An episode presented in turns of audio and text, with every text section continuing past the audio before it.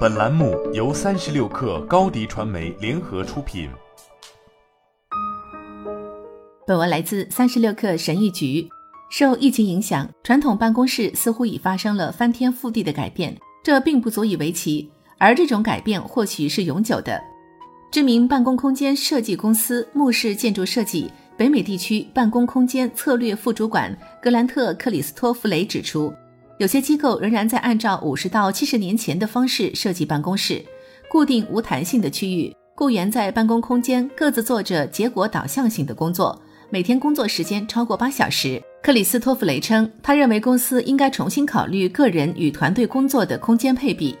工作的社会属性是实体办公空间中的最重要组成部分之一。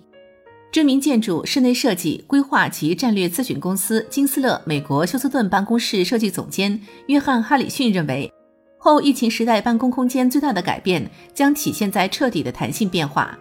人们的行为习惯将变得不一样。实体办公室必须顺应这一变化，超前思考、创意布局。SOM 建筑设计事务所全球室内业务负责人路易斯·威尔伍德称，在疫情爆发之前，办公空间有朝着一马通吃的趋势变化。现在正是个好机会，让人们开始思考按组织结构来布置办公室。当一切都可移动、可变化的时候，人们能得到更好的支持。在工作时间内，可以选择在多个位置办公。这样一来，工作场所变得更具有适应性、更有弹性、更能积极响应个体和团队的工作需求。SOM 事务所位于澳大利亚悉尼的中央大厦项目，计划于2028年建成。建成后将有一百六十二万平方英尺（约合十五万平方米）的办公室和零售空间，并将打造出一个与自然紧密相连的办公生态环境，拥有多个阳台。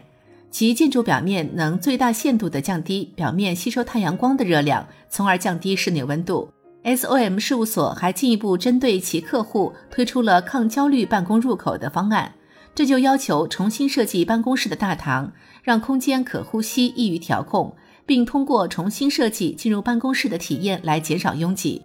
该事务所一份题为《后疫情时代的十个设计想法》的文件写道。员工、来访者、快递员以及走路和骑车来的人们都应该有清晰明了的专用进入通道。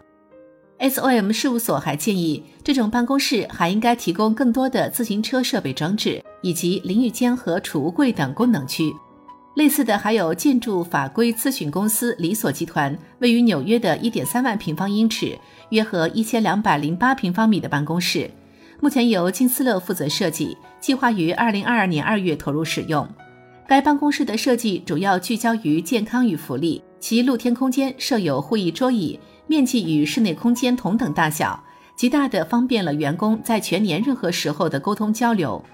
此外，从茶水间垃圾桶里收集的厨余垃圾可以为露天平台花园提供肥料，花园里的蔬菜和花草依靠员工对资源的消耗而生长。露天平台上还有自行车存放区，方便骑车通勤的员工。美国芝加哥北格林大街三百三十号项目即将破土动工，SOM 事务所将项目地南面设计成门廊，这里集中设有伸缩门、休息室、办公空间、壁炉、露天健身场所和板网球场，将在气温允许的情况下开放使用。那么，到底是什么原因才让这些公司走到这一步呢？金斯勒纽约地区一位高管罗宾·科勒埃维亚称，雇主之间在展开一场人才竞争。他认为，各种类型和大小的公司，无论是广告公司、小型财务公司，还是咨询公司、媒体或非营利组织，都在了解其员工希望什么时候、在哪里、以哪种方式办公，让办公空间对于员工和潜在员工来说更具有吸引力。